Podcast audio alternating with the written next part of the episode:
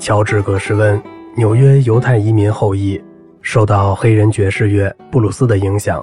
为百老汇和音乐厅作曲。只要有助于提高技巧，他会向任何人求教，包括拉威尔、斯特拉文斯基、小提琴家约瑟夫·阿赫隆等等许多人。在好莱坞时，他成了勋伯格的朋友和网球搭档，于是不失时机地请求这位前辈作曲家收自己当徒弟。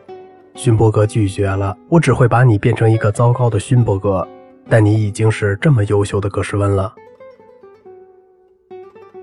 嘎勒黑人对自己的叫喊很自豪，这是一种很复杂的黑人灵歌，要用脚和手打拍子伴奏，无疑是从非洲流传下来的。杜博斯·海沃德，